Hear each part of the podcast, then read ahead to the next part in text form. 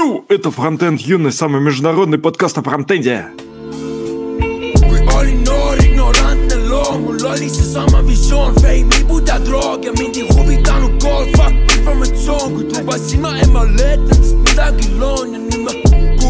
enda südame häält, kui langenud tähti täis on kogu atmosfäär ja mitte üks motherfucker kogu ilma peal ei ütle mulle siin, mida mõtlema pean. Ты должен был это со своим акцентом это сказать, чтобы... У меня нету акцента.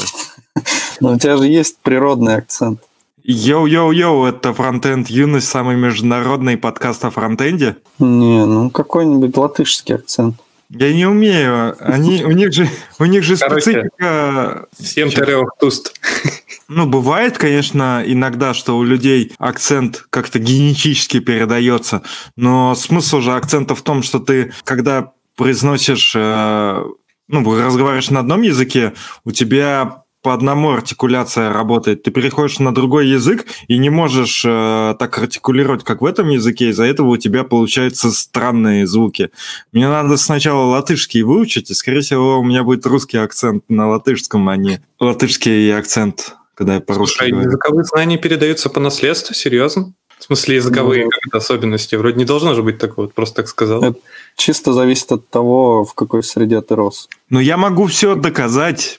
Что-то свершилось, всегда можно привести к этому логику. То есть, условно, если мы берем, что э, есть люди, которые имеют там чужой акцент, там, не знаю, допустим, кавказец э, рос с русскими, а имеет кавказский акцент. В целом это может быть связано с тем, что этнические группы, когда выбирали свои языки и как им говорить, может быть, э, в связи с своим там каким-то строением там тела или еще чего-то, они научились именно так говорить. Не, это просто чисто зависит от того, кто его воспитывал, в какой Ну в смотри, каком окружении он рос. Ну смотри, если... а у если негров же вот- член больше, а почему? Ну, это уже другое, это же не зависит от того, как ты говоришь. Ну я имею в виду, Говорить ты что... учишься прям с самого детства. Если, ну, если ты установишь ребенка, то он не будет как бы с акцентом той страны, откуда, где он родился. Он будет с тем акцентом, с которым ты его воспитаешь. А,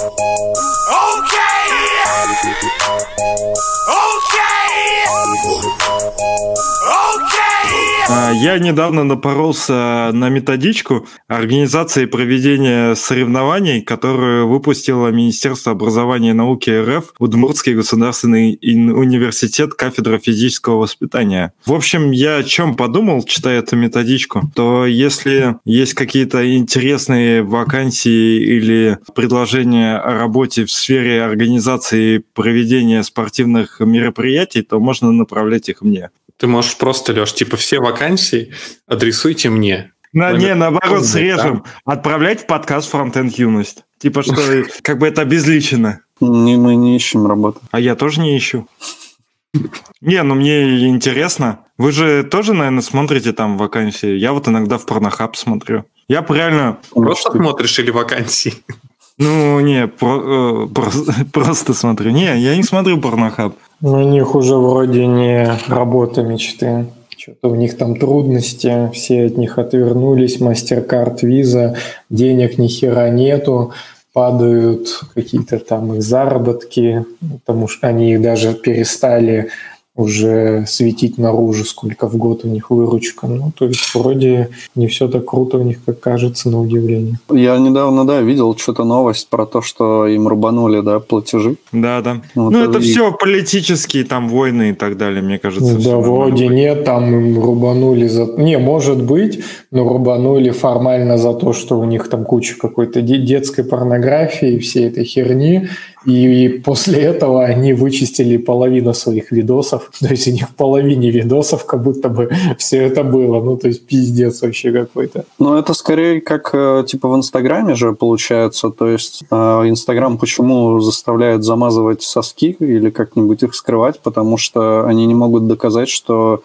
человеку на фото нет, ну, или есть 18 лет, и поэтому они приняли вот такие вот меры. Я думаю, что у Порнхаба примерно та же история. Ну, то есть, они выпилили видосы не потому, что половина видосов было с детским порно, я думаю, их бы давно уже прикрыли, потому что просто они не могут э, доказать, что всем там есть 18. Ну, скорее всего, я думаю, что есть, потому что, ну, иначе там реально бы уже всех вздернули. А еще есть же такая тема, что как раз для фетишистов видосы подписывают, что нет 18, а на самом деле есть 18, это тоже такое. У нас новый спонсор. Спасибо, Кирилл Шаховцов. Мы тебе очень благодарны. А, ну да. Я хотел сказать, а Кириллу спасибо сказал, а то он просто два раза задонатил, поэтому. А, еще и... точно, да. Ну, вообще. Кириллу спасибо и большое спасибо. Да, да. Нам говорят, что 80% они контента почистили. Ну, хрен его знает. Но это, конечно, наверное, ударило по ним знатно. Они удалили по принципу Паретта самые неудачные, видимо, порно-ролики, оставили 20 процентов самых лучших. Наверняка. Ну, хотя так и не скажешь. Че, давайте начнем. Алексей там уже это вакансии предложил слать в наш подкаст. Спор- спортивные, в области спортивного менеджмента. Ну, или... Область спортивного программирования тебя устроит? Ну, хрен знает. А шахматы? Ну, Хотел бы организовывать турнир по шахматам. Мне кажется, ну, это актуальная тема в связи с недавними кинематографическими произведениями. Не, ну я мог бы, я так-то в шахматах шарю. Условно, как... если контекст нужен, мне хватает контекста. Как конь ходишь, знаешь, короче. Да. Я даже знаю, как... Блин, даже не знаю, что такого особого можно сказать. Блокировку ну, как производить, да? Я часами умею пользоваться. Я смотрю, бывает, в шахматах. Сейчас же они хайпуют, все там заинтересовались шахматами, и YouTube тебе куча подпихивает блогеров, если их можно назвать блогерами про шахматы, они там сидят и целыми днями играют и что-то комментируют. Но выглядит, конечно, максимально это все задротски и как-то как очень странно. Прям привет из детства, когда я там в кружок ходил. То есть прошло 30 лет, но, кажется, у них не прошло.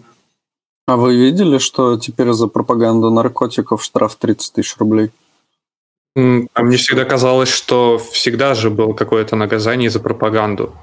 Или оно было раньше не таким Наверное, каким-то другим, не знаю. Ну вот я видел, что типа для физлиц 30 тысяч, а для юрлиц, по-моему, что-то там поболее, полтора ляма, по-моему, или что-то такое. Ну, из свежих законодательств я еще обратил внимание, что теперь иностранных агентов, которые теперь могут быть физическими лицами, их надо специально подсвечивать и обозначать на интервью, если берешь, там типа обязательно нужно указывать, ну вот это вот все. Если раньше это касалось больше юридических лиц, то теперь физические лица тоже. В общем, будем теперь аккуратней э, предлагать людям всякие вещи. Меня немножко недавно стригерило. Как вы знаете, было расследование Навального, где он рассказывал, что вычислил тех людей, которые за ним э, перемещались по стране последние три года и которые являются возможными его отравителями. И суть, э, точнее, э, базировалось это расследование в основном на перехвате биллингов, телефонных звонков э, чуваков, именно того, где они происходили, эти звонки, а не самих разговоров, и на взломе или, я не знаю, как это, просто покупки, в общем, системы, где записано, кто где летает. То есть кто какими... Там не было никаких перехватов, они просто купили базу перелетов и базу э, звонков, ну и биллингов. Ну кто-то же за них это, это ломанул. Так это не ломанули, это типа благодаря закону Яровой все это дело хранится. Не, ну, это... Блин, ну я считаю, что если ты берешь, приходишь на работу, пиздишь данные, конфиденциальные данные, потом их продаешь, то ты как бы все равно ломанул систему немного. Так это дело. Да, это типа не супер, но все равно. Я не обвиняю там Навального, что он спиздил это, хотя он с компрометированными данными воспользовался, но я вообще не про это. Я про то, что э, сейчас многие говорят, что помогло произвести это расследование Big Data. И я вот думаю, вообще Big Data это или нет, потому что как минимум э, э эта информация про перелеты, она точно не big data. А биллинги, ну, в целом, как бы биллинги, это можно сказать, что big data, но то, что получали там по номеру телефона или по фамилии перемещения, это уже не совсем big data. А по мне, big data что-то другое. Прав я или нет? Да. несмотря на то, что это не Big Data, но тем не менее, какие-то алгоритмы им все равно так или иначе потребовалось. Ну, достаточно, наверное, тривиальные, в принципе. Просто их нужно было разработать. Но на самом деле прикольное интервью было в «Медузе» с этим, с Христо Грозовым, типа как раз с Беллинкетом, чуваком, который, собственно, э, и расследовал это дело. То там он как раз рассказывал, что именно, например, с перелетами был нюанс, что э, чуваки по какому-то своему алгоритму же летали, то есть за сутки или что-то такое. Попасть в рейсы было достаточно сложно, потому что было куча всяких либо однофамильцев семьями там, э, либо действительно они летали не в тот же день, там заранее. Поэтому все равно даже вот для того, чтобы этот массив данных обработать, все равно им потребовалась, очевидно, работа какого-то так или иначе программиста и, наверное, не одного, который массивом данных этих как-то работал. Ну, то есть они это не руками как минимум делали, как ты понимаешь. Да, и вот Иван из Москвы нам говорит, что Big Data называют любую обработку больших объемов данных. Так вот, э, не уверен я, что количество, вот эти все перелеты, это Big Data прям. То есть, если взять все перелеты из Москвы в Саратов за последние там 10 дней, то это Big Data. Это нет. Ну, Почему? смотря что считать большими данными. Там, ну, я считаю, Big Data это все координаты мышкой, если ты будешь хуярить туда в течение минут пяти. Это примерно big data. Нет, ты же можешь их э, они сворачиваются, потому что их не так много. Ну, в смысле, у тебя разрешение экрана ограничено. Ну, я имею в виду, что это должен быть объем данных, я не знаю, там, миллион, миллион миллионов. Вот это big data. А, а типа там у чуваков, ну, я не знаю, сколько, сколько этих рейсов за 10 дней? Ну, допустим, по 24 рейса каждый день летает, 240 рейсов. И чё? И в каждом рейсе, допустим, 100, ну ладно, там, не знаю, тысяча пассажиров. 240 тысяч – это биг дата? Нет, не биг дата. Ну, вот, значит. Ну, кстати, как минимум то, что они просто мускуль, MySQL использовали, даже вот э, в том интервью Медузе это было сказано, говорит о том, что, ну, наверное, им же там не нужно было на кластере что-то там считать, там какой-нибудь Hadoop юзать, там несколько там серверов под это использовать все такое. Ну, наверное, да, это не, не то, чтобы сильно big data. Просто если бы вот то, что в офисе пишет, э, они бы использовали селекты или фильтры с big data, они бы там бы полгода ждали, ждали бы, пока все это им там посчиталось. Возможно.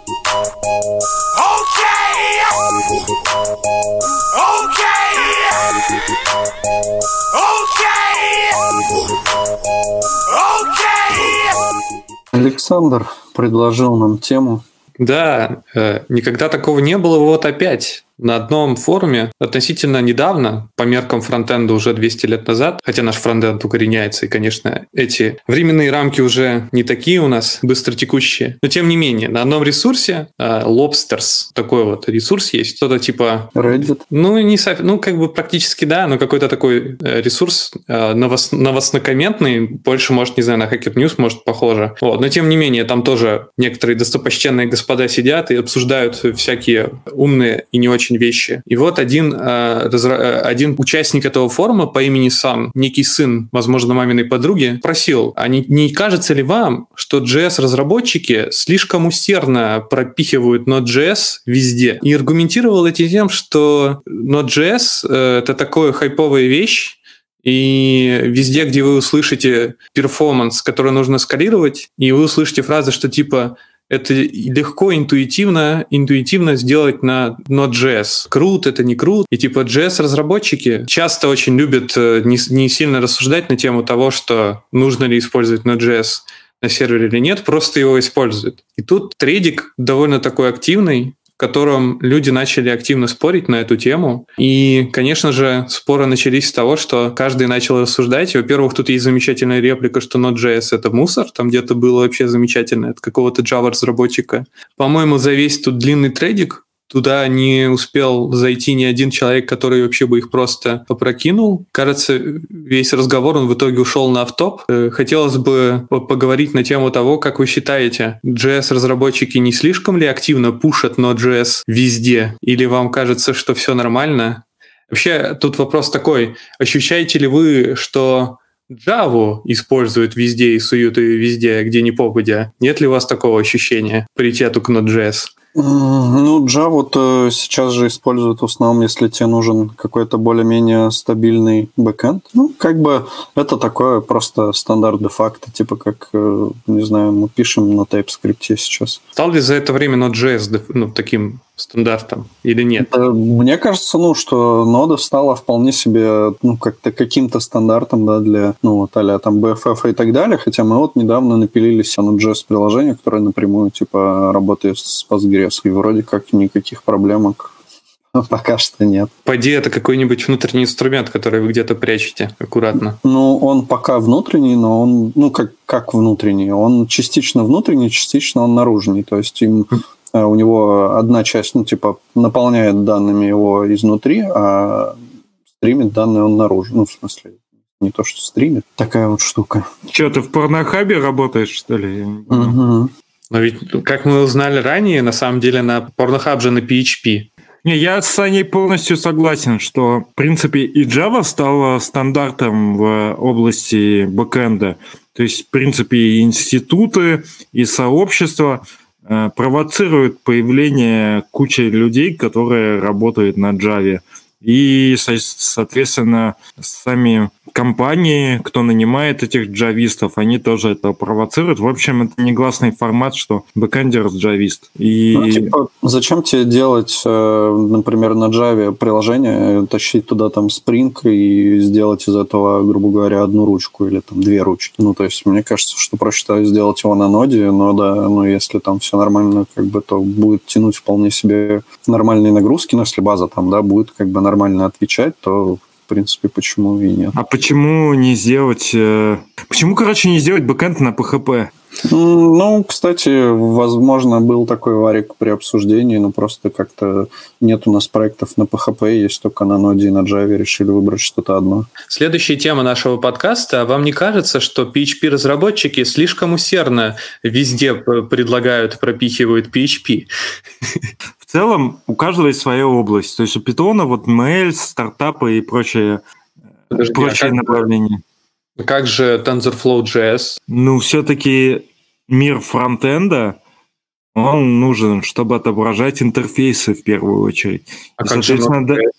Node.js это идет а, дополнением к фронтендерам, которые делают интерфейсы. Чтобы использовать ноду без интерфейсов, но это не так часто бывает. Конечно, бывает. Тоже слышал, наверное, о компании, которая API делает на ноде. Но в целом ну, я не часто слышал, чтобы кто-то пилил сервис на ноде. Ну, вот наш этот сервис, он как раз, там нет никаких интерфейсов, это чисто Node.js серверное приложение. А правильно я понимаю, что у вас просто не было ресурса нормальных бэкэндеров, поэтому вы взяли это на ноде? Не-не, у нас, ну, это вот проект, про который я говорил, где у нас, э, типа, экстремальное программирование, где у нас, э, ну, типа, каждый день была встречка в начале рабочего дня, там, как правило, присутствовал как минимум один бэкэндер, один-два фронтендера и тимлид, и все, кроме фронтендеров, ну, типа, Java знает в этом списке большее количество людей, так что нет, ну, типа, не, дело не в ресурсе, просто так решили, что, ну, нафига Java тут. Нам вот еще Евген говорит, что TensorFlow.js — это частично поделка для браузера, в основном делают на том, который на C++, а обвязкой на Python. Не, конечно, не сварщик в этой области, но я так набросил, на самом деле. Но слышал, что и на JS тоже. Ну, я понятно, что Python он более классический. ML-инженер там, он хотел что-то сказать. TensorFlow.js -то в основном это все про браузер, там вроде даже в ноде не факт, что он как-то особо работает, чисто браузерная тема. Ну, конечно, но в любом случае, если тебе нужно что-то нормальное делать, и тебе это понадобилось сделать на сервере, то, конечно, это что-то сомнительно, что надо для этого TensorFlow.js использовать. Надо уже нормальный брать инструмент. Тут есть такое мнение еще в тредике э, от разработчика. Цитирую, что он говорит, что, может быть, это исключение из правил, но я фронтенд-разработчик с 8 плюс опытом, и я всегда был счастлив перемещаться с одного бэкэнд-кода и контрибьютить другой, если нужно. И в течение нескольких лет я типа писал на C, C++, C-Sharp, Java, Perl и Ruby для бэкэнда. И в конце концов я пишу 99% времени код на JS для веб-приложений. И я также был э, коллегой в многих компаниях, которые э, говорили, что JS это как один настоящий язык, а все остальные ни, ни о чем.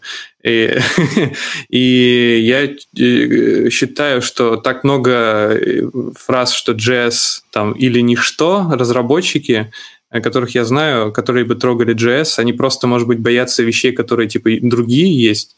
Ну, чувак, типа, имел в виду, что даже для Java разработчики, бэкэндеры часто там совсем, например, JS, просто его даже не зная.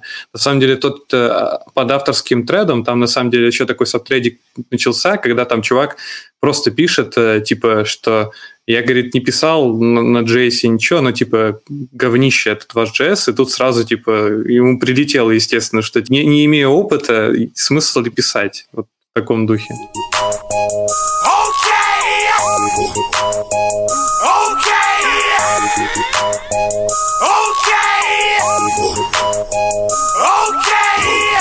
Короче, недавно тут был предик э, такой, который разорвал Твиттер, пуканы и все остальное. Э, некая Тина The Developer написала, я поняла, среди программистов есть достаточно тех, кто считает себя элитой, дворянством, классом жрецов, богами, хуево. Считают себя выше других, смотрят свысока из-за своей профессии. Все профессии важны, для них это пустой звук баснословные деньги портят людей. И там просто какое-то бешеное количество реплаев смотрел, но как бы это разлеталось там по всему Твиттеру уже много-много раз, все там это комментировали и так далее. В целом там, ну, как мнение разделилось на два таких э, противоположных. Одно это то, что типа да, они ублюдки, а другое это то, что ну, типа, блин, ну, как бы это просто у других маленькие зарплаты, ну, в общем-то, о, о чем мы не раз говорили, да, что типа не, не то чтобы программисты много зарабатывают, скорее э, другие люди мало зарабатывают. Ну, Во-первых, вот. честно, я не встречал у моих э, знакомых, даже там не близких друзей, э, какой-то вот въебостности из-за того, что они там получают больше, чем другие, из-за того, что они там программисты супер профессия. Наоборот, э, все довольно спокойно и скромно к этому относятся. То есть, ну вот только, мне кажется, у Рома надменный, но он, в принципе, всегда такой. Короче, Рома относится к людям плохо не потому, что он программист и считает другие профессии хуже. Он просто как бы людей не любит. Саня уже больше надменный, чем я. Это А во-вторых, это, ну, у меня всегда, во-первых, было. Ну вот, я и говорю, что это не потому, что ты программист, это просто ты человек такой. И можно везде такого человека найти. А даже если такое есть, я все равно считаю, что виноват Путин. Согласен. Потому что в целом то является виновником, что одни зарабатывают много, другие мало. Если народ хочет, чтобы все, типа у нас было социальное государство, и все получали достойно, а одни получают достойно, а другие получают отстойно. Виноват, наверное, тот, кто рулит всем этим процессом. Госдума, президент, Совет Федерации, суды. Что у нас еще есть? Короче, это наш спор с тобой недавний. Я все так же считаю, что, конечно, отчасти да, но если чувачело даже программистом зарабатывает, кем угодно зарабатывает мало, то это, в общем-то, он виноват сам. А врачи, учителя? Врачи и учителя тоже нормально могут зарабатывать, если крутануться. Ну, в школе-то не могут в обычной. Да, в школе, ну, не знаю, у меня много в семье врачей, и далеко не в Петербурге, и они зарабатывают э, под соточку. Типа того, ну, так есть, они у тебя в хорошем регионе так-то зарабатывают. Нет, деньги это, есть. это в Екатеринбурге. Екатеринбург, мне кажется, обычный регион. Ну, в смысле, даже не в самом Екатеринбурге, но в регионе. То есть там, провинциальном городке. Но это, конечно, не типа учитель сразу после университета, а, конечно, нужно было построить карьеру, да, там, заучи или что-то такое, но в любом случае на какие-то деньги можно выходить. Я не спорю, что должны много зарабатывать, просто если начать рассуждать, что значит много или что значит мало, то и программисты мало зарабатывают, как опять же вот в каком-то похожем трейде обсуждали, в том плане, что даже если, помню, это вроде у Брагилевского было, сколько вы там, типа, больше 400 или что-то такое вы зарабатываете, и там чего-чего писал, так 400 тысяч – это тоже микроскопическое количество в евро. И то есть в евро там люб, любой вообще гражданин Евросоюза зарабатывает больше, чем тут охуевшие зарплаты э, программистов. Поэтому если на общем Давай, мировые... Стане расскажи, да, что в евро он э, намного лучше получает, чем в рублях. Вот тебе не стыдно, Рома? Так а что, ну мы же знаем, что э, из, из разряда, там, я не знаю, что там все, все что-нибудь э, от 45 тысяч в год полюбас зарабатывают в Европе. И вот это мапишь, и получается у тебя там 3-4 тысячи евро. 4 тысячи евро – это вот тебе там 320, грубо говоря. Это мы берем самые там ничтожные вообще суммы, и вот это все. Понял, Саня. Нет, при этом не забывай, что у тебя типа автоматически э, существует такой-то определенный коэффициент. Обычно про региональный коэффициент говорят внутри страны, а тут получается такой, не знаю, международный коэффициент. И на самом деле у тебя стоимость продукции все равно, она тут у тебя несколько увеличивается, всей, которую ты потребляешь. Тут реально же очень работают всякие штуки типа скидки, и вот это все. В России это обычно чаще всего рассуждают на тему, что это чаще всего это обман и все такое, скидки это типа так, чисто чтобы привлечь покупателя, а тут реально скидки это та вещь, которая тебе позволяет какую-то потреблять продукцию каким-то более, на твой взгляд, более, не знаю, не то что адекватным, реально более низким ценам. Поэтому э, типа зарплата выше, это не сработает у тебя так, что у тебя типа уровень жизни резко скакнет из-за этого. У тебя все равно же потребление подорожает. Плюс налоги. Но у тебя же есть еще коэффициент понаехавшего, ну, как бы такой, он не... О нем, как бы, ну, типа, он не официальный такой, но в том плане, что если ты только переехал в другую страну, тебя, ну, с меньшей вероятностью наймут на ту же, ну, как бы на ту же зарплату, которую, ну, грубо говоря, ты бы получал, там, если бы ты уже там пять лет, допустим, жил. Ну, вроде как, по крайней мере, когда мы там зарубежные всякие штуки обсуждали, да, там примерно была такая история. Насчет... А, сегодня была прямая линия с нашим президентом, и ему как раз задали вопрос, а, учитель говорит, почему у нас, ну вот, говорит, у меня такая же зарплата, как у уборщицы, которая, типа, убирает школу. И Владимир Владимирович ему ответил очень просто на этот вопрос, говорит, так мы просто МРОД-то как бы подняли, ну, и уборщицы стали больше зарабатывать в этом вот, проблема. Короче, отвечая Роме, да. А что мне? Подожди, я вообще запутался. Я, я нет, я скажу. вообще не говорил, сижу, сижу, молчу. И более того, я даже с пацанами согласен и немного не понимаю, в чем у нас предмет спора, потому не, что я, я тебе согласен, скажу. что там суммы другие, конечно. Твой основной тезис в том, что э, люди зачастую, которые говорят, что у них маленькие зарплаты, могли бы покрутиться и найти нормальную работу, нормальную зарплату. Может быть, даже в той же сфере, в принципе, везде есть варики. И, соответственно, нечего винить государство, ты будешь там его бесконечно ждать. Надо, хочешь как бы нормально жить, сам тоже приложи усилий. Это Чё? твоя позиция. Чё? Я считаю, что да, она имеет право на существование, но а, если каждый человек как у нас, у нас так в стране, в общем-то, и происходит. А, люди из маленьких городов приезжают в более крупные, потому что нет работы, мало зарабатывают. Из этих крупных городов они переезжают еще в более крупные. В конце концов, все оказываются в Москве или в Питере. Если их Москва, Питер не устраивает, они уезжают из страны. И в итоге у нас а, как бы есть какие-то крупные вот Москва, Питер города, и еще там не знаю, 5-6 крупных городов и еще города, где, там, не знаю, нефть добывают и так далее, где типа нормально живут, а все остальное рушится. И фактически, если предоставлять людей самим себе, то начинается броуновское движение.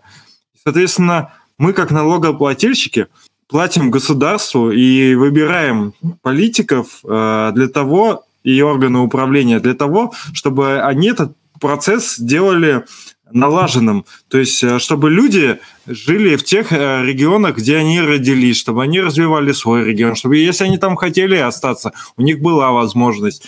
Тогда у нас будет полноценная страна. А так у нас э, явный перекос, что все уезжают только туда, где можно okay. нормально заработать. То же самое и с медициной, что все уходят типа в госу... Э, из государственной обучения и медицины и так далее куда-то в нормальные э, негосударственные штуки. И то же самое с государственными темами. Из-за этого воруют, потому что э, зачастую денег не хватает, а если своровать, то хватает. И вся вот эта хуйня. Некоторые вот воруют, например, э, тонну кабеля ФСО в Петербурге. Нормально. Понятно, что государство для этого и существует и должно заниматься. Но просто лично я не считаю, что я могу ситуацию как-то с государством изменить. И это инструмент определенный, да, то есть ты такой сидишь, и, и тебе не хватает денег, например. И какие у тебя есть варики? Сменить сферу, сменить работу, украсть, пойти что-нибудь, еще что-то сделать. То есть у тебя есть ряд инструментов. Один из инструментов – попробовать изменить государство чтобы ты изменил не свою ситуацию, а изменил государство. Да, это же просто инструмент. Я из тех людей, кто считает, что я не смогу изменить государство. А ты, Алексей, из тех людей, которые считают, что может, потому что ты депутат. Подожди, Но мне кажется, важен... Изменить государство. Это опасные слова. Ну, в смысле, там, проголосовать на выборах легальным путем. Э, суть в том, что есть фильтр жены. Что вот есть некая жена гипотетическая, и она говорит, типа, чувачелла, Партнер, партнер, партнер, не жена. да, партнер. Я, я был более аккуратен в нашей с тобой дискуссии и использовал термин партнер. Есть некий партнер, который тебе говорит, а что так хуево мы живем, типа, надо бы побольше денежек. И э, ты начинаешь как бы... А ты ему говоришь, мы же равноправные партнеры, сам, сам иди заработай, партнер, если тебе денег не хватает. Мне нормально. Ну, тоже как вариант, тоже инструмент, инструмент такой отмазочки. Но, но суть в том, что просто когда, если ты начнешь как бы стараться, то ты будешь решать же локальную свою проблему. То, о чем ты говоришь, это твои дети пожмут плоды от твоих слов, а хочется кушать уже прям сейчас.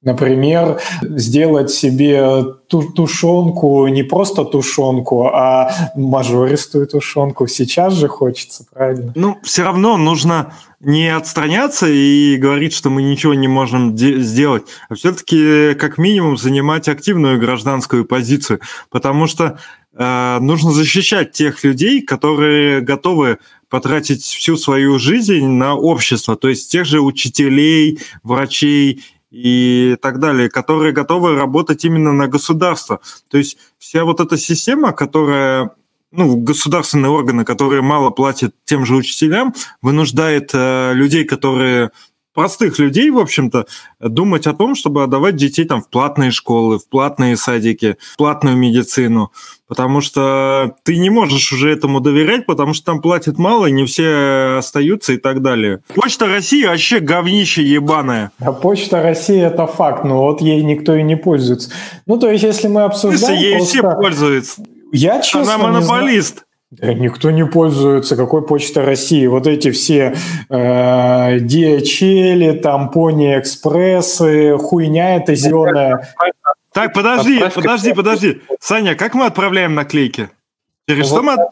Говорил, ну, почтой, потому что это дешево, так это и от бедности вы так живете. Не от бедности, у нас сроков нету. Ну, в смысле, э, условно, если можно сделать дешевле, а сроки не жмут, зачем, типа, делать дороже? Не, ну, то, нет, если бы мы оптом отправляли эти наклейки, да, там по тысяче, понятно, что ты как DHL воспользуешься, очевидно, потому что... А тут мы отправляем наклейку, мы пользуемся почтой, которая, ну, как бы, очевидно, для этих вещей создана, типа, отправлять какую-то печатку. Да, она только живет из-за того, что мы наклейки отправляем, так бы уже давно наверное, вернулась. Я просто тому, откуда вы думаете, что все так поголовно плохо зарабатывают в плане врачи, учителя и так далее. Я вот как-то имею обратный опыт. Я, я не говорю, что зашибись они зарабатывают, но я говорю, что вроде нормальные деньги, то есть для России-то. Ошибка выжившего, Роман. Так да. может, нет, так у меня куча родственников-то просто. У меня же по пол родни это врачи и учителя, ну, честное слово. И учителя врач... ходят репетиторством, занимаются. Ально, у меня, у меня просто, видите, про, про учителей проблема только в том, что они не просто учителя, а типа всякие заучи. И а. как бы, может, из-за этого, я не знаю. Не, ну, там, вроде... там, там доплата есть. Нет, там доплата 100%. Не, так понятно, она есть, но суть в том, что ну, расти, расти по карьере, там тут тудым-сюдым. Как бы джуны тоже вроде не особо дофига зарабатывают. Не, ну, Роман, учителей-то нужно явно большее количество, чем заучей. Да там они все учителя могут заучами стать, типа такой, знаете, как у нас. Э, мы не про это, мы не, мы не про возможность э, заработка для учителей, а что учителя вообще-то учат наших детей. И они должны получать нормально изначально, а не все стремиться в заучи, потому что типа они нихуя не получают. Он, у зауча нагрузка выше, если он одновременно будет и преподавать, то не каждый с этим может нормально справиться, и где-то будет просест. Блин, так если не каждый, то надо выпиливать, что они ни с чем справиться. У вас все разговоры заканчиваются, не каждый может с чем-то справиться. Да и все, тогда пошли вон, если не можете справиться. Работа зауча и работа преподавателя, они разные. Учителя. Ну, учителя, да, это разные работы, они делают разные вещи. И у человека может быть талант быть учителем, учителем младших классов. И, соответственно... Если у него талант, он с этим талантом ничего сделать не может и пойти против себя не может, будет за любые деньги работать всю жизнь. Да, но ты считаешь, что это честно? Я считаю, что это нечестно. Я считаю, что мои налоги можно было бы потратить на этого учителя, а не на Олимпиаду и чемпионат мира по футболу. Так уйди от налогов, скажи, давайте платите мне в конверте. И часть налог, налоговую куда-нибудь отправляй в фонд помощи учителям, я не знаю. Не, можно просто своей учительнице, которая меня обучала, каждый год приносить 13%. Кстати, неплохо будет, я думаю, и приятно будет. Мне кажется, это уже взяткой попахивает. Какая, Но... Ну, не бывает пост взятки. Ну, типа... А, ты имеешь в виду потом уже? А ну, в смысле, меня... Я имею в виду та, которая меня учила, не моих детей, ну, а давай. меня. Давай. Это, это не является поствзяткой, это просто... Это будет, Алексей, отличный поступок. Надеемся, ты так и поступишь, и в следующем выпуске нам расскажешь, как она отреагировала. Как я ушел от налогов? Короче, э, я видел, если возвращаемся к нашей основной теме, то, что я начал говорить про типа то, что все всех там бомбануло от этого твита про зарплаты и про то, как, ну, даже не, ну да, как бы от зарплаты, а от того, что э, программисты такие, типа, охуевшие. Вот, а на самом деле, типа, они простые, типа, ремесленники, всякое такое. Вот, и чувак, который ведет IT Underhood, судя по всему, это Фил Ранжин, между король разработки, всемогущий подкаста. Э, он написал такую нормальную мысль, там довольно большой такой его тред, но он как бы написал про то, что это реально, ну, типа, не просто быть программистом. Понятно, что, типа, да, там, э, врачи, там, учителя, ими тоже не просто быть. Но, как бы, принижать э, то, что там программисты, типа, а ни хера не делают, ну, понятно, что и такие тоже есть. Это, типа, неправильно, потому что программистам, ну, вот он там, мне мысль понравилась, что программист должен постоянно учиться чему-то новому, например, ну, он там не говорил а, конкретно то, что вот я сейчас скажу, но, типа, допустим, если ты там врач, да, допустим, или учитель, ну, скорее всего, у тебя там более-менее, э, ну, ты уже какого-то опыта, ну, может быть, я не прав.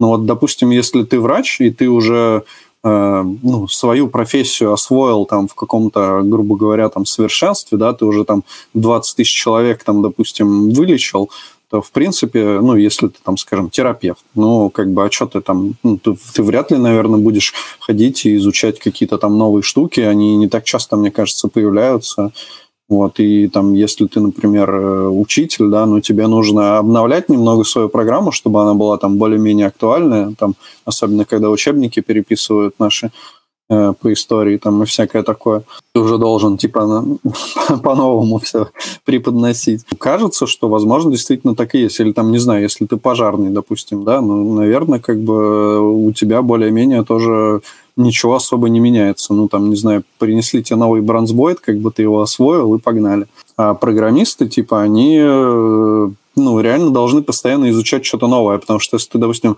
за пять лет вообще ничего там не узнаешь нового, то ты придешь на собес, тебе скажешь, ну, что ты там пишешь на TypeScript, ты такой скажешь, ну, да нет, типа, мне нормально на JavaScript, и, ну, как бы тебе просто скажут, ну, сорян, парень, типа, ну, ты нам не очень-то и подходишь. Особенно, если ты и не хочешь как бы учиться новому. Ну, там, конечно, тред такой более объемный, я его весь не буду пересказывать, но просто фишка в том, что он говорит, что, типа, у нас там тоже есть, помимо работы, да, какая-то личная жизнь, и, по сути, ты должен тратить свое личное время на то, чтобы поддерживать себя в тонусе в плане технологий, там, всяким новым штукам и так далее. И он там затронул такую тему про то, что ты, возможно, уже как бы и не хочешь этим заниматься, ты, может, уже не хочешь ничего новое учить, потому что, ну, все как бы и возраст у тебя уже такой, и там время тебе хочется проводить по-другому, да, там, не знаю, побольше отдыхать, там, скажем, или там, не знаю, спортиком заняться, еще там что-то. И вот он там рассказывал про то, что, например, он, ну, вот реально на каком-то собеседовании говорил, что, типа, блин, нет, я как бы не, не хочу изучать ничего нового. И, типа, люди немного, ну, офигевают, когда тебя собеседуют, типа,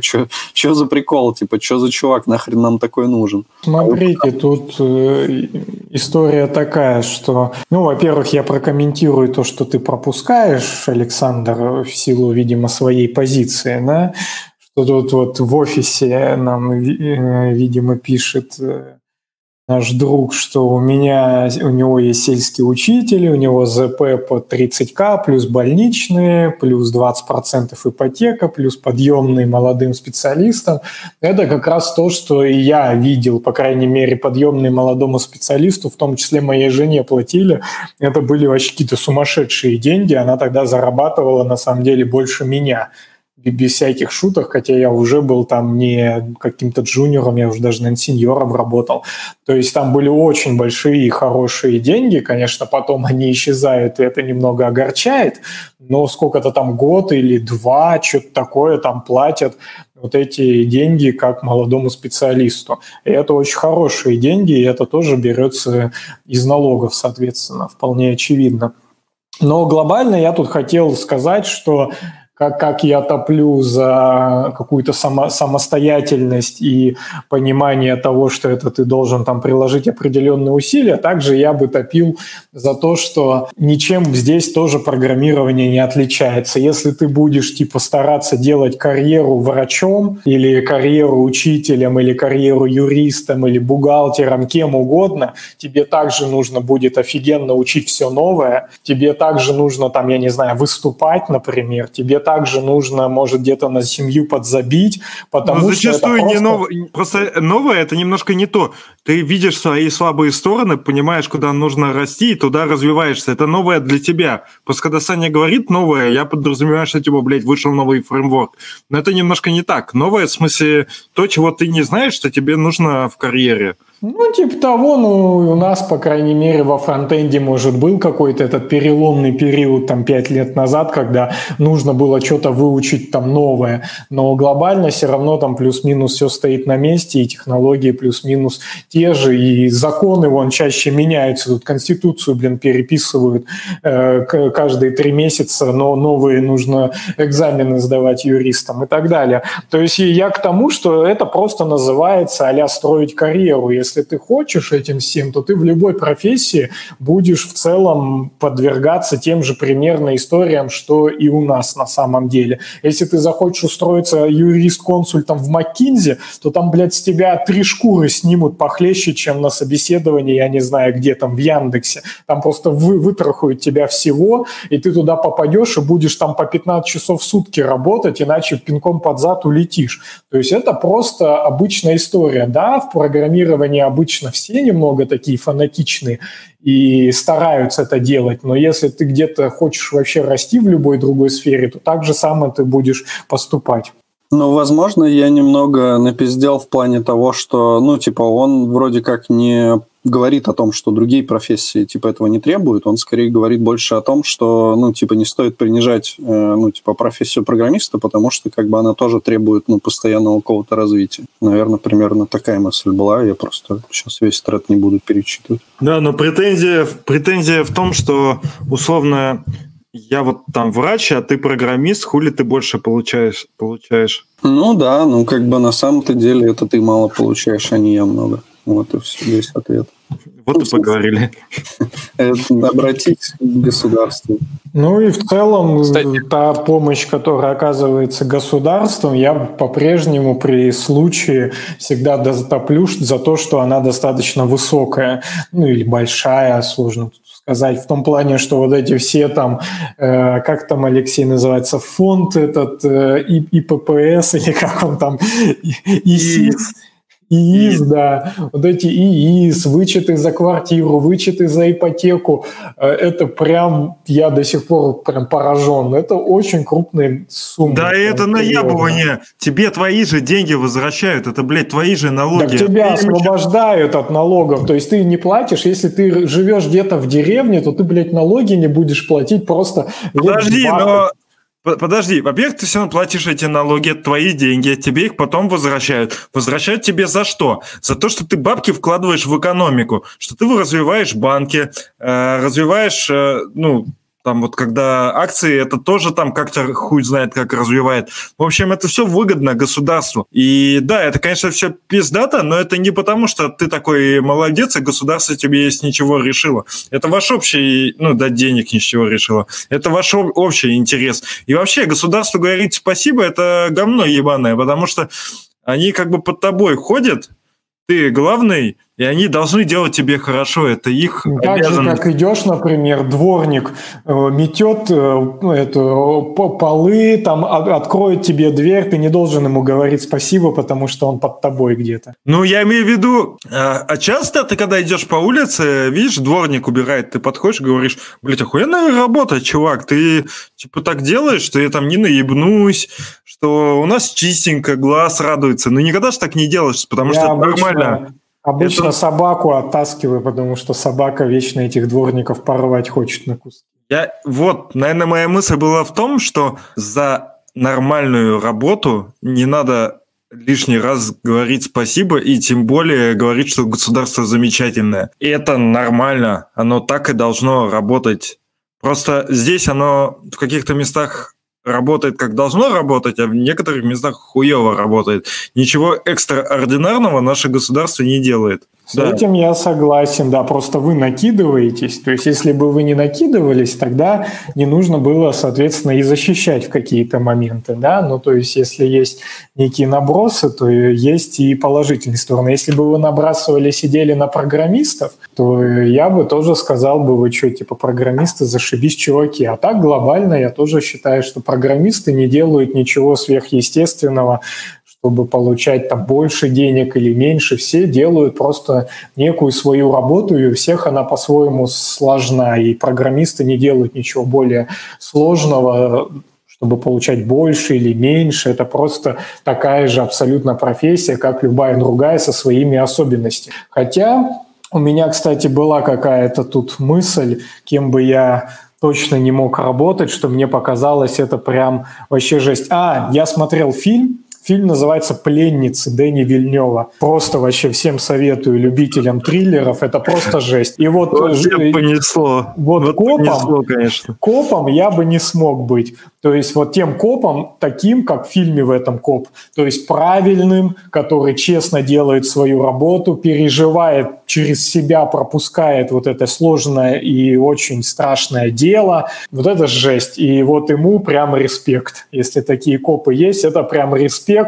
И я бы таким вот не смог быть. И считаю, что он намного круче, чем любые другие там профессии и сложности, с какими люди сталкиваются. То есть вот это жесть. Ну, такое бывает, но в среднем по больнице все равно все, все примерно молодцы, и все работают, и всем сложно, и вот это все.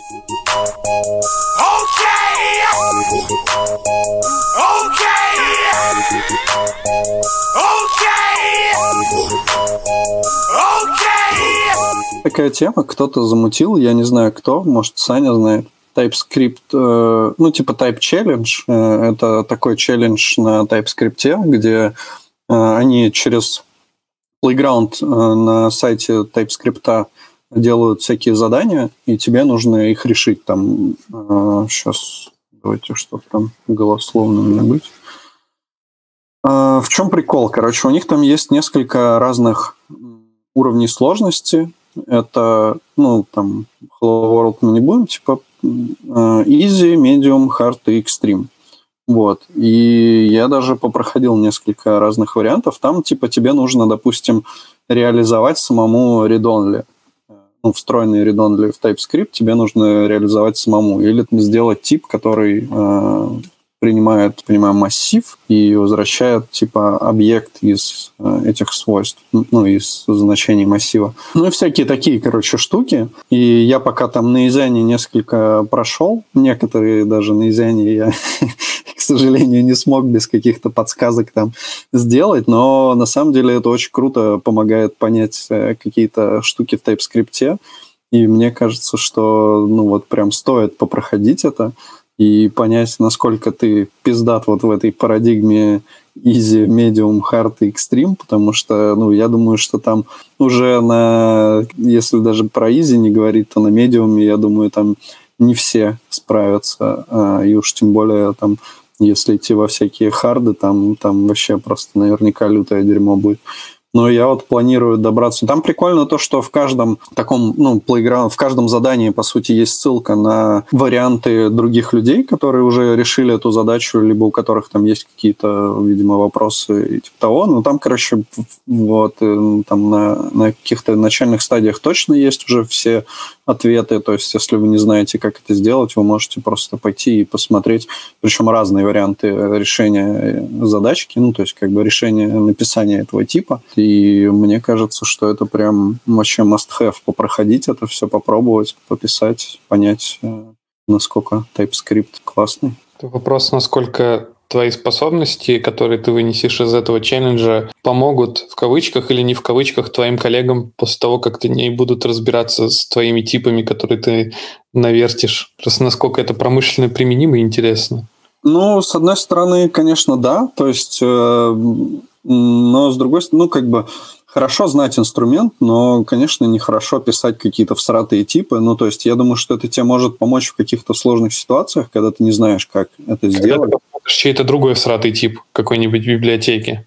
Ну, как вариант. Ну, типа, блин, ну да, иногда приходится писать, типа, необычные типы, э, но, ну, какие-то сложные типы, да. Э, мне кажется, это вполне нормально знать хотя бы, как это делать. И знать, например, как работает там, не знаю, встроенные вот эти вот хелперы в TypeScript. Редон, например. Ну, редонли, конечно, наверное, не самое полезное знать, но все равно, не, ну, в смысле, знать, как это работает, наверное, полезно. Э, уметь это реализовывать, конечно, не обязательно, но в целом, мне кажется, это прям супер полезная штука. Это же, ну, тоже как, если тебе нужно решать какие-то там задачки, да, вот там как все, сейчас всякие эти адвентов код и, и прочая штука.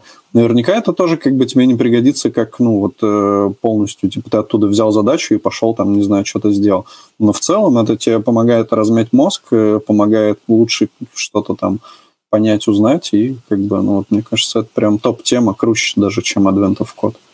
Ну, это так же, как вот эти все, наверное, задачки на это тоже есть. Из разряда, что там будет э, строка или объект, ну, знаете, вот эта всякая херня, которая мучает на собесах, и тебе кажется, нафига это надо. Но если ты это все знаешь, ну, типа покопался и поигрался, тогда, наверное, это тоже какой-то в тебе оставляет след. Ну или написать какой-то код максимально с маленьким количеством символов.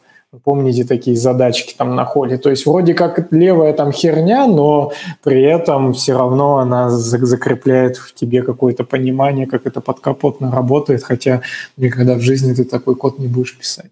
Ну и как минимум это еще тебе даст лучшее понимание чужих типов, да. Ну вот, Саня, я так понял, ты про это, да, примерно и говорил, что если ты видишь какой-то всратый тип из библиотеки, ты лучше поймешь, что там происходит, чем если ты вообще не знаешь, что, что это такое. Так что вот, буду, буду дальше пытаться проходить это состязание. Участвуешь ли ты в Advent of Code? Ты просто его и в Твиттере много раз упоминал, или немного, не знаю, и тут сейчас несколько раз тоже употребил? Не, не участвую. А я упоминал его, когда Underhood вел, а, и я там написал как раз-таки комментарий про то, что вот чуваки из контура прикольно разбирают задачи, и это как раз для таких распиздяев, типа как я, ленивых, которые не готовы тратить время на то, чтобы сделать задачу, посидеть там, подумать, порешать после работы, но при этом как бы интересно посмотреть на то, как э, их можно решить. И я думаю, что это как бы не сильно полезно, но, наверное, полезнее, чем вообще ничего не делать. Ну и, конечно, если честно признаться, не так уж много разборов я смотрел, но все равно это довольно может быть полезно и интересно. Но я знаю людей, которые прям каждый год в этом участвуют, и это здорово, наверное, помогает тоже размяться. Особенно, я думаю, это полезно тем, кто на работе всякой херней занимается, и ему скучно. Такая штука, я думаю, примерно как раз для этих людей. После чтения профессиональный TypeScript можно посмотреть книжку «Программирование на типах». Я просто видел такую книжонку. Да? Даже себе стянул в этот в бокс, но, конечно, не знаю, когда я к ней приступлю. Прикольно, я думаю, что, ну, типа, знания точно не помешают. Если ты можешь всякую лютую дичь писать на типах, это не значит, что ты ее будешь писать там в рабочих проектах. Ну, как минимум, ты можешь написать потом парсер JSON на типах, и весь твиттер будет это репостить и говорить, какой ты пиздатый. Или Hegel потом написать сможешь. Как вариант. В типах TypeScript и кстати, что с этим проектом происходит? Кто-то кто-нибудь знает? Не, вот Дмитрий из Санкт-Петербурга э, нас читает, может, расскажет. Но вообще, вроде как, ну, типа, да не знаю, ну, наверное, немножко развивается. Я думаю, что если у Артема там есть время этим заниматься, он, наверное, занимается потихоньку. Если, может быть, нет времени, то не занимается, не развивается. Но так это... он женился. Ну да. На, на этом обычно все и заканчивается. Последний комит, кстати, 19 сентября. Возможно, мы дату, день свадьбы знаем. Надо, кстати, реально намапить это на, на день свадьбы. Он же писал там где-то. Ну, я, кстати, находил, у меня есть лайкнутый, я недавно в лайках копался, и там я находил, где я лайкал, это очень легко найти. Я сейчас постараюсь это сделать. Я, кстати, тут купил акции Airbnb, одну точнее акцию, и они резко выросли. Топ-тема. Минутка инвестора, я мьюте микрофон. Че, Алекс? Да говно все. 19 сентября это как минимум суббота. Шансы достаточно велики. Факт. 16 10 О, ну, а что-то как-то раньше, да. Ну, подготовка к свадьбе. А, подождите, нет, 17 ну, 17 10 да, нормально. Ну, нормально. Как подготовиться надо, считай, и много вещей всяких. Так что все сходится все равно. Вот так вот э, замужняя жизнь убивает open source и развитие технологий. Вот и название для выпуска появилось. Как это правильно называется? Брак. Семейная жизнь. Можно, да, вот семейная ну, брак. Брак нормально. Нет. Брак, он подразумевает союз мужчины и женщины. Партнерство, можно сказать. Нормальную вещь браком не назовут. Название, значит, будет тогда «Семейная жизнь убивает развитие технологий». OSS э, Open Source грязнет в узах брака. Что, наверное, все тогда? Спасибо всем, что были с нами. У нас только вот, смотри, выросло до 24 человек, а мы уходим, потому что кто-то не хочет сводить долгие выпуски. А кто будет сводить? Рома, да? Наверное. А вот теперь интрига осталась. Ну что, тогда, да. Всем, всем спасибо, что были с нами. Spasibo за донаты и всем пока. Пока. pagan. hoolisin sinust, ma lootsin, et tuleme ülesse koos. kui ülesse võtsin, ma hoolin sinul vaid alati segased lood. ja vaja mul tegelikult on sõpru, kuid vajab on neid, kes mind alla vaid toovad. äkki sa kunagi mõistad, et kui sa ei muutu, sa teisi vaid koormad. näeksin, okei okay,, et käiksin silmad lahti. sind märkaks, mul oli sellest pohhui. oh ei, ma vedasin sind alt, nüüd sa mõistuse kaotad.